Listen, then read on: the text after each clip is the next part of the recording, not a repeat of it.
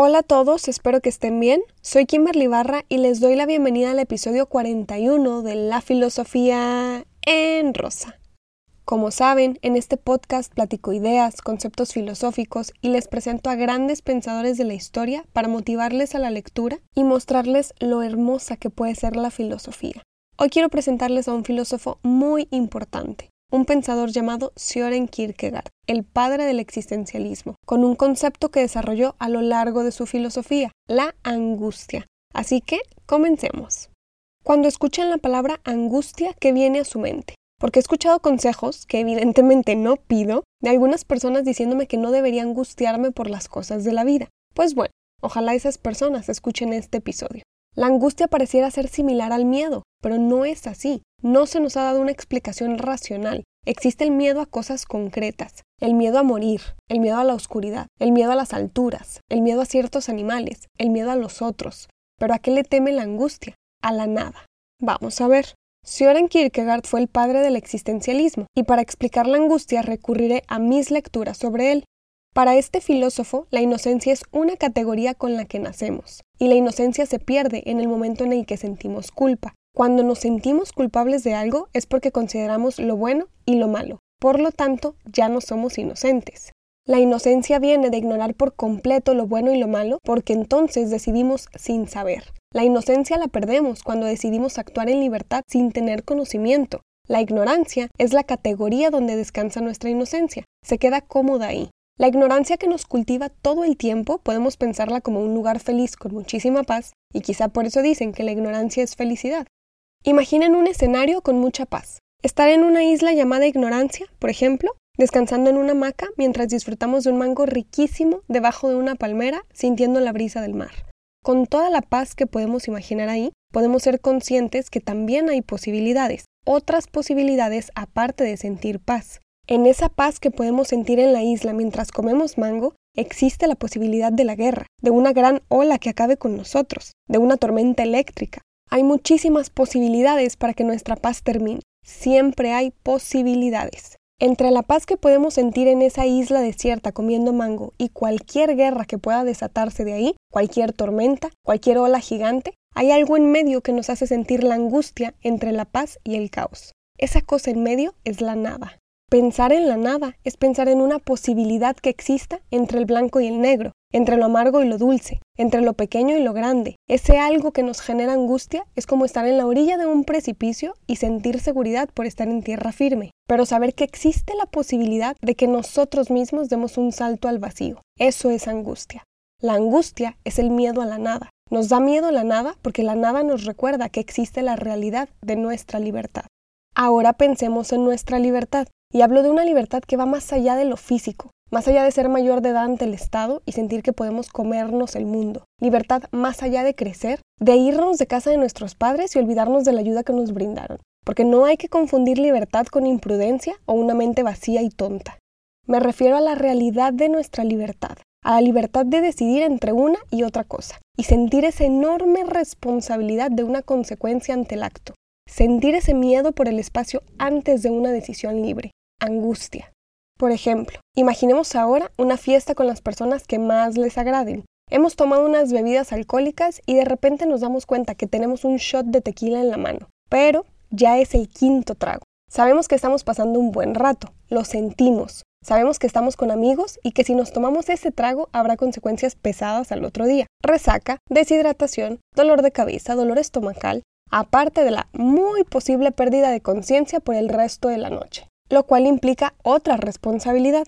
Sabiendo todo esto, aún así tenemos el impulso de tomarnos ese shot. Tenemos la libertad de ese quinto trago de tequila que está en nuestra mano para ingerirlo o bien dejarlo ahí donde está.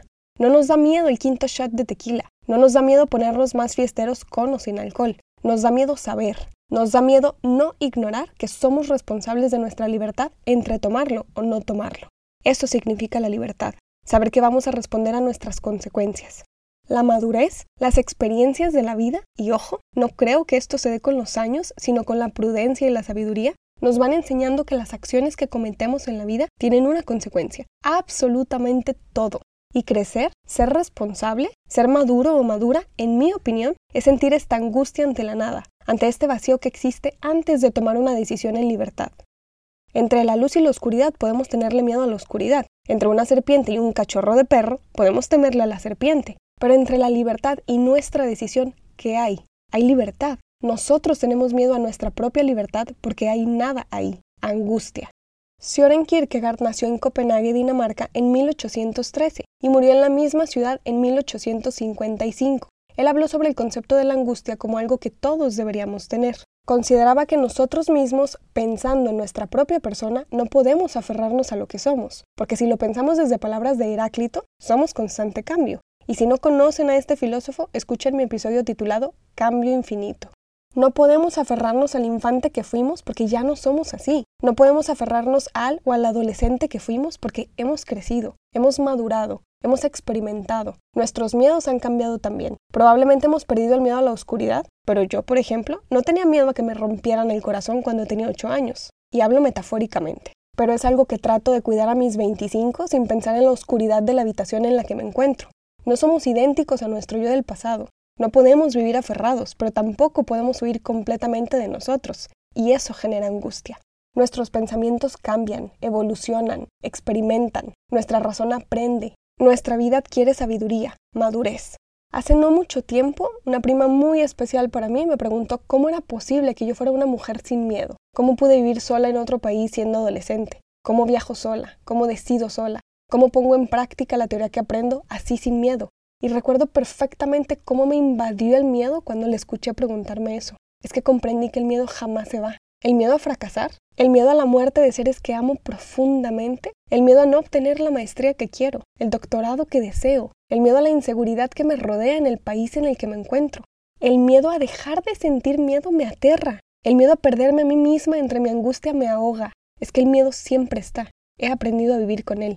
He aprendido a afrontarlo porque el miedo es algo concreto. El miedo lo puedo pensar, racionalizar, atacar de frente, pero no me pasa eso con la angustia. Soy una mujer constantemente angustiada, y digo esto desde mi completa experiencia porque es lo más interno que siento, y sé que muchos y muchas de ustedes se identificarán conmigo, pero no puedo poner un mango como ejemplo para hablar de las ocasiones en las que he sentido miedo y angustia. Esto tiene que ser desde mi experiencia directa, aunque duela, porque la vida es así, la realidad es así. Lo he dicho antes ya, la vida se come cruda, la vida se ve en todos los colores y matices. Muchas veces es oscura, la vida es melancólica, nostálgica, es triste, a veces deprimente porque por suerte existe la angustia en nosotros. Si el miedo tiene algo en concreto, la oscuridad, las alturas, la muerte, la bancarrota, la enfermedad, la angustia también tiene un objeto, la nada.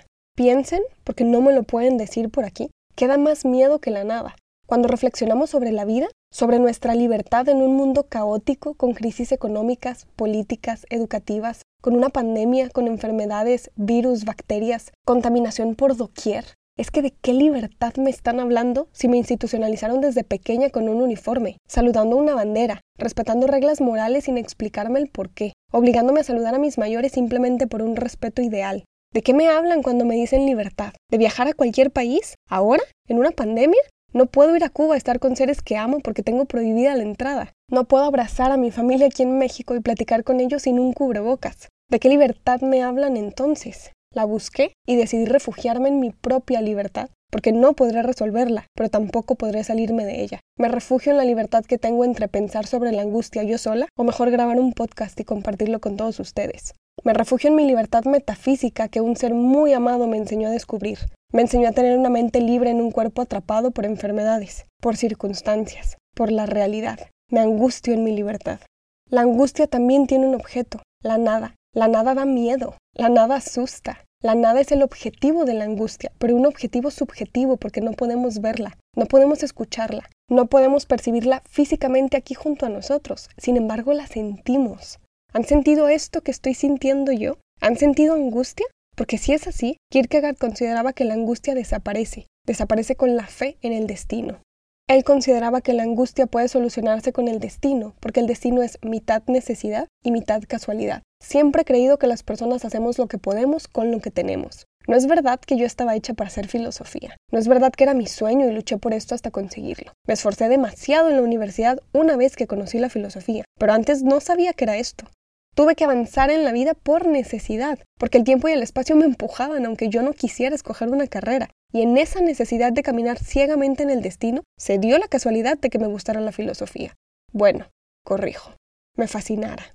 Esta casualidad del destino de ponerme en la filosofía, o poner la filosofía en mi vida, no lo sé, se dio porque avancé por necesidad, y es que todos lo hacemos, porque hay cosas que tienen que ser así, son necesarias. Así están ya y no vamos a cambiarlas, como el tiempo y el espacio. Claro que hay otras cosas que cambian con posibilidades, la casualidad, pero Kierkegaard consideraba que el destino es ciego. No es que esté escrito en cada uno de nosotros qué vamos a estudiar, en dónde vamos a trabajar, cuántas veces nos vamos a reproducir. La circunstancia tampoco nos condiciona completamente. Escuchen mi episodio sobre José Ortega y Gasset titulado Mi circunstancia y yo. El destino es ciego porque avanzamos por necesidad y se van dando las casualidades en esa caminata. Cito, el destino es la nada de la angustia, dijo Kierkegaard. Esta angustia, aunada a la fe, es nuestra salvación. No solamente debemos angustiarnos, sino que debemos aprender a angustiarnos sabiendo que no podemos ignorar la angustia y tampoco hundirnos en ella. Hay que ser inteligentes para tocar fondo, empujarnos y salir de ahí. Ya decía Aristóteles que los excesos no sirven de mucho. Buscar ser personas que aprendan a angustiarse, que aprendan a abrazar la angustia, a comerse la vida cruda, a verla en todos sus matices. Eso nos hace personas con un saber supremo, porque ese mismo saber nos dictará cuándo dejar de angustiarnos.